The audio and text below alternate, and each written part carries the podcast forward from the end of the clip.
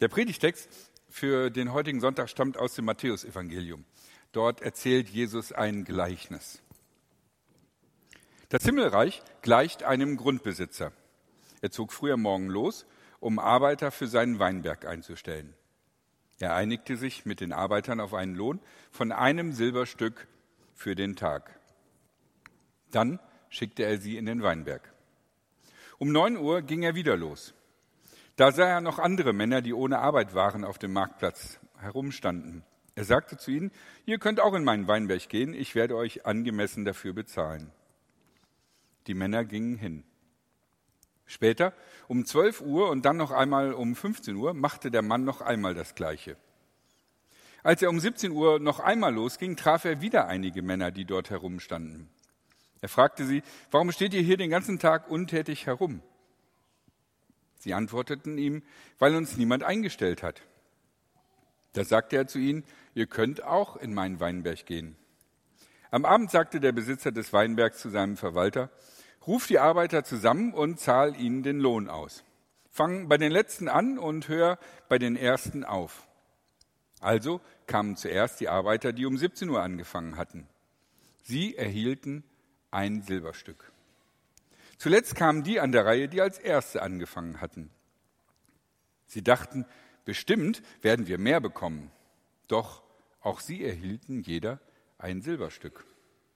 Als sie ihren Lohn bekommen hatten, schimpften sie über den Grundbesitzer. Sie sagten, die da, die als Sätze gekommen sind, haben nur eine Stunde gearbeitet. Aber du hast sie genauso behandelt wie uns. Dabei haben wir den ganzen Tag in der Hitze geschuftet. Da sagte der Grundbesitzer zu einem von ihnen, Guter Mann, ich tue dir kein Unrecht. Hast du dich nicht mit mir auf ein Silberstück als Lohn geeinigt? Nimm also das, was dir zusteht, und geh. Ich will dem Letzten hier genauso viel geben wie dir. Kann ich mit dem, was mir gehört, etwa nicht das machen, was ich will? Oder bist du neidisch, weil ich großzügig bin? So werden die Letzten die Ersten und die Ersten die Letzten sein. Vier Gedanken möchte ich euch aus diesem Text mit auf den Weg zu geben. Die erste Idee, was wollte Jesus damals sagen? Vor 2000 Jahren hatte Jesus das konkreten Leuten diese Geschichte erzählt. Und ähm, die Frage ist, was hat diese Geschichte für diese Leute bedeutet? Die Tagelöhner, das muss man sich so vorstellen. Es gab damals Menschen, die frei waren und die Besitz hatten. Es gab Menschen, die Sklaven waren, das heißt, sie gehörten jemandem, weil sie vielleicht äh, durch den Krieg äh, versklavt worden waren als Beute. Vielleicht, weil sie überschuldet waren und sich selber verkaufen mussten, um die Schulden zurückzuzahlen. Also Sklaverei war eine ganz normale Sache. Und wenn man einen Menschen in der Antike gefragt hätte, was hältst du von der Sklaverei, dann hätte, hätte er wahrscheinlich gesagt, ist nicht schön, wenn man Sklave ist, aber ohne Sklaverei funktioniert die Wirtschaft halt nicht. Sie ist ein wesentliches Standbein für die Wirtschaft. Und dann gab es noch die Tagelöhner. Das waren die Leute, die nichts hatten, aber frei waren. Und die mussten jeden Tag gucken, dass sie irgendeine Arbeit gefunden haben. Und dementsprechend haben die gewartet, dass sie jemand engagiert. Sie waren an den, an den Ausgängen der, der Städte und Orte, waren sie, standen sie da, wo es hin zu den Feldern ging, oder sie waren auf dem Marktplatz, weil sie da vielleicht schleppen konnten und warteten darauf, dass sie jemand für einen Tag mietet. Und als Lohn haben sie genau das gekriegt, was sie für einen Tag brauchten. Das bedeutete, wenn du da morgen, morgens als Tagelöhner standest, hofftest du, hoffentlich kriege ich heute einen Job, damit, wenn ich nach Hause komme, wir was einkaufen können und ich und meine Familie was zu essen haben.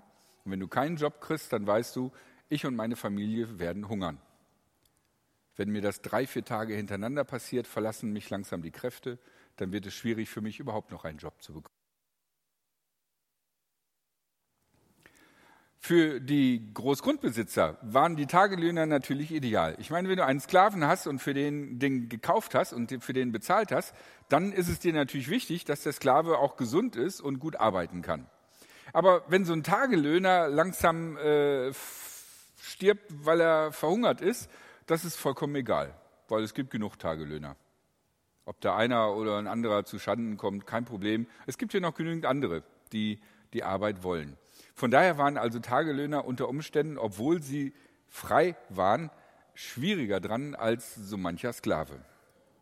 Und wenn Jesus diese Geschichte von den Tagelöhnern erzählt, dann haben die Leute damals alle genau gewusst, wie es war. Und vielleicht waren unter den Zuhörern auch Tagelöhner. Vielleicht sogar Tagelöhner, die deswegen Zeit hatten, Jesus zuzuhören, weil sie keiner am Morgen genommen hatte. Und sie alle kannten diese Sorge oder kannten jemand, der diese Sorge hat. Was wollte Jesus damals sagen? Was haben die Menschen damals in dieser Geschichte gesehen und verstanden? Es gibt noch zweite, ein zweites Gleichnis im, im, Neuen Testament, wo es eine ähnliche Situation gibt, wo es äh, zwei Gruppen gibt und, und einer tut das äh, mit ganzem Herzen, was Gott möchte und der andere tut es gar nicht und dann ist der, der es gar nicht tut oder erst sehr spät zur Erkenntnis kommt, was das Gute ist, wird dann belohnt und, und der, der den ganzen Tag geschafft hat, ist unzufrieden damit. Die Geschichte vom verlorenen Sohn. Kennt ihr sicherlich, ne, der verlorene Sohn, den betrachtet man immer sofort, aber da gab es ja den fleißigen älteren Bruder und der hat sich auch geärgert, dass äh, der verlorene Sohn da einfach irgendwie alles in den Hintern geschoben kriegt, während er den ganzen Tag gearbeitet hat. Zwei Gleichnisse, die also anders erzählt sind, aber die eigentlich eine ähnliche Aussage haben.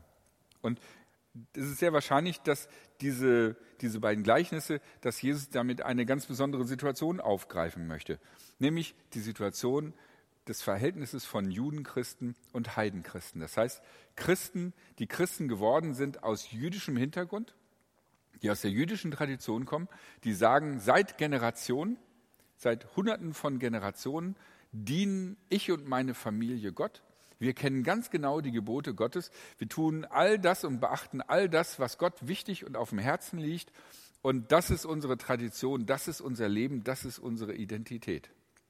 Und dann gibt es da auf der anderen Seite die Heidenchristen, das heißt die Leute, die von nichts eine Ahnung haben, die sich nie Gedanken über Gott gemacht haben, die irgendwelchen Götzen hinterhergelaufen sind und die jetzt von Jesus hören, die sich bekehren, die Christen werden und die dann obwohl sie von nichts eine Ahnung haben, was im Alten Testament steht, die gleichen Rechte sich herausnehmen wie die Judenchristen.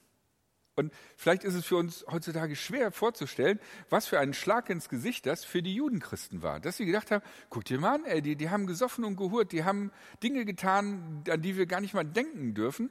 Und, und dann kommen die in unsere Gemeinde und wollen hier genauso viel zu sagen haben wie wir. Das geht doch nicht. Das ist doch unfair die sollten doch wenigstens mal erstmal die jüdischen Gebote auswendig lernen und beschnitten werden. Das muss bei mir auch gemacht werden. Das war echt unangenehm. Und das sollen die auch durchmachen und dann dürfen die. Und in dieser Situation spricht dieses Gleichnis. Ja, es gibt die, die schon von früh morgens an, aus ganz langer Zeit heraus, vielleicht ihr ganzes Leben lang, versucht haben, Gott zu dienen, dem Besitzer des Weinberges. Und es gibt die, die gerade erst frisch dazugekommen sind. Und es gibt die Großzügigkeit Gottes, der beide Personengruppen gleich behandelt, der da keinen Unterschied macht, wie lange schon jemand sich über Gott Gedanken gemacht hat und wie lange einem das schon wichtig war.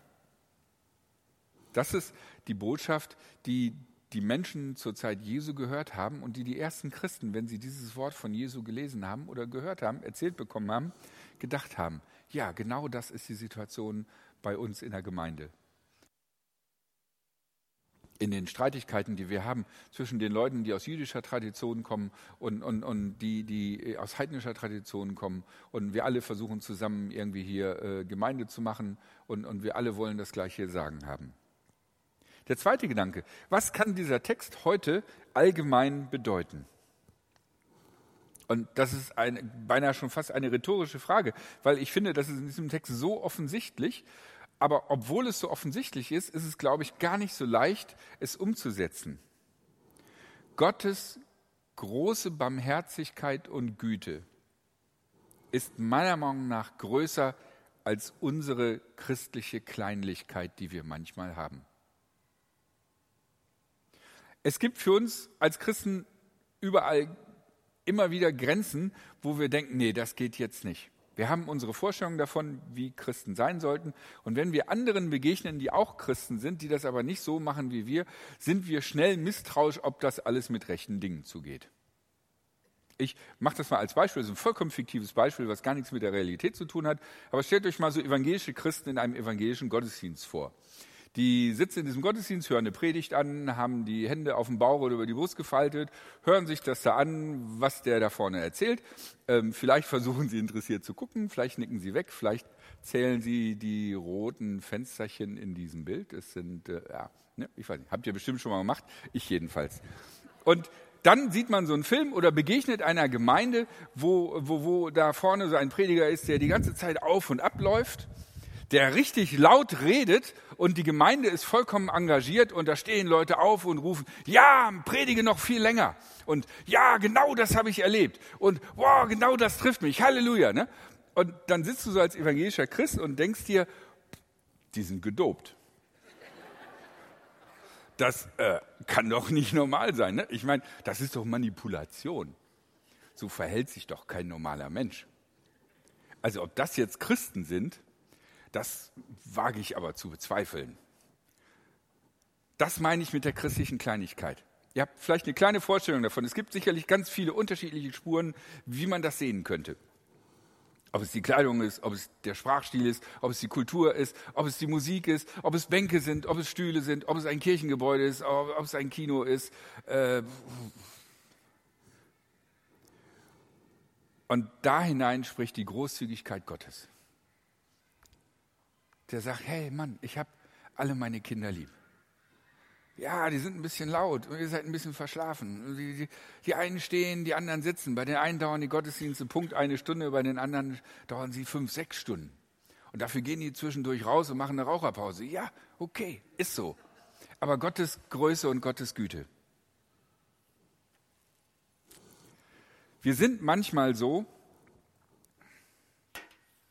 dass wir sehr kleinlich sind. Und wenn wir so kleinlich sind und ah, so richtig verkrampft darauf bedacht, das unsere zu kriegen, ich meine, wie, wie ist man so, wenn man, ne, da ist einem was Gutes passiert und man denkt sich, ah, ich habe es nicht gekriegt, ne? bei mir ist es nicht. Und wir verkrampfen uns so. Sieht so ein Christ, so sieht so ein erlöster Mensch aus, der glücklich ist? Es tut auch weh, wenn man die ganze Zeit so ist. Es ist voll anstrengend. Und das ist, glaube ich, die ganz offensichtliche Botschaft dieses Textes an uns, aber eigentlich an alle Christen. Macht euch mal locker. Gottes große Güte und Barmherzigkeit ist viel größer als unser Denken, ist viel größer als unsere Sandkästen, unsere christlichen Sandkästen, in denen wir spielen. Warum sind wir so schnell engstirnig und warum sind wir so schnell dabei, andere äh, als negatives Beispiel zu sehen, als nicht richtige Christen oder vielleicht gar keine Christen oder sogar als Versuchung von Hunden? Mein dritter Gedanke, was sollen wir tun? Was fordert dieser Text uns auf zu tun, zum Beispiel vielleicht morgen?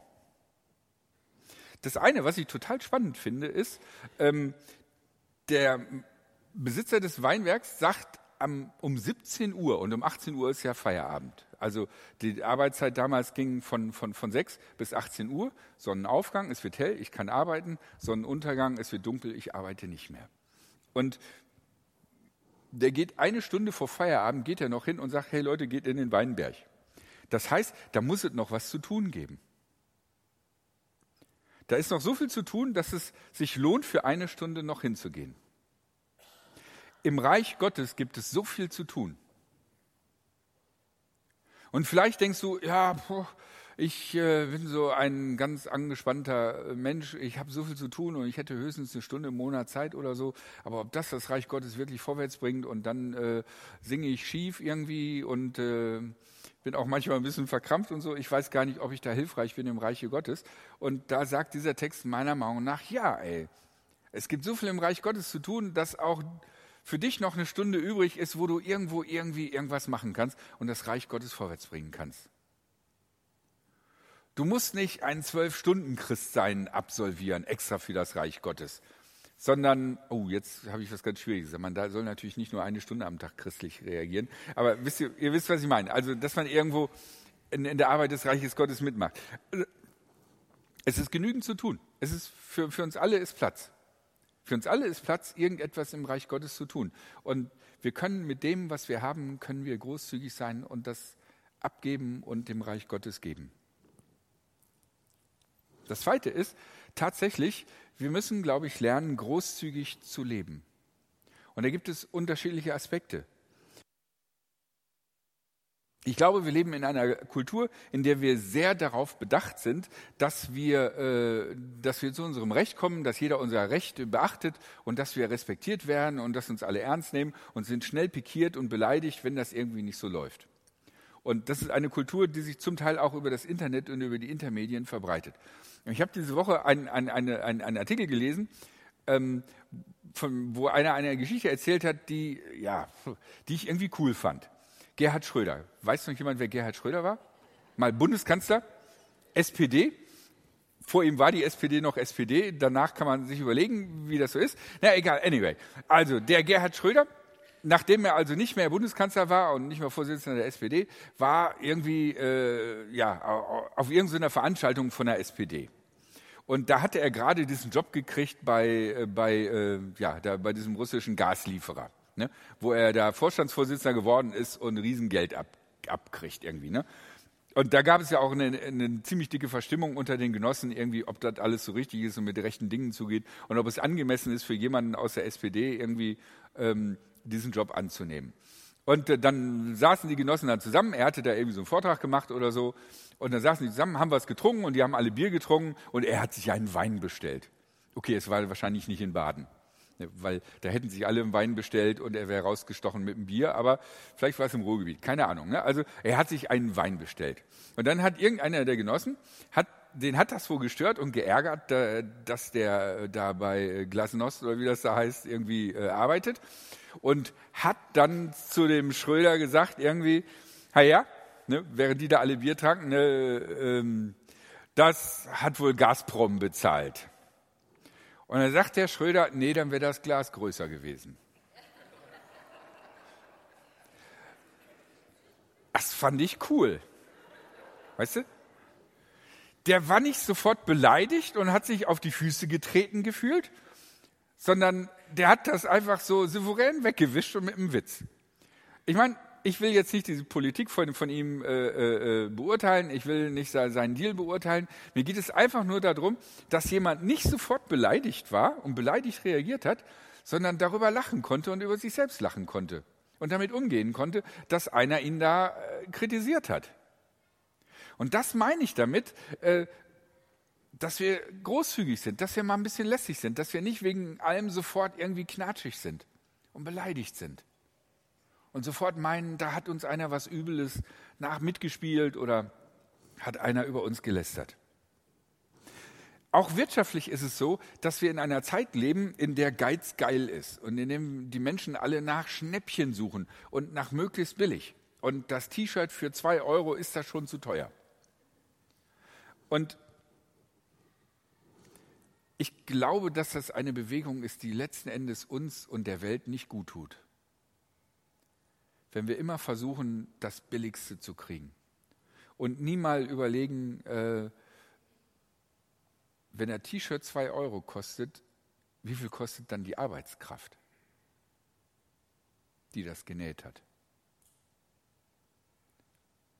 Oder ich war letztes Jahr in, in, in, in Wuppertal und ähm, in Wuppertal gibt es eine ganze Menge von, von, von Friseuren und da kostet ein Haarschnitt 4 Euro. Also für Männer. Ne? Ich, ja, da gibt es ja diese Preisunterschiede. Ne? Während sonst Frauen weniger bekommen, irgendwie äh, dürfen sie mehr zahlen, wenn sie zum Friseur gehen. Ne? Aber 4 Euro. Ey, auf was für einen Stundenlohn kommt so ein Friseur, wenn der 4 Euro für einen Haarschnitt kriegt und dann ja auch noch Strom, Miete und der ganze Kram bezahlt werden muss?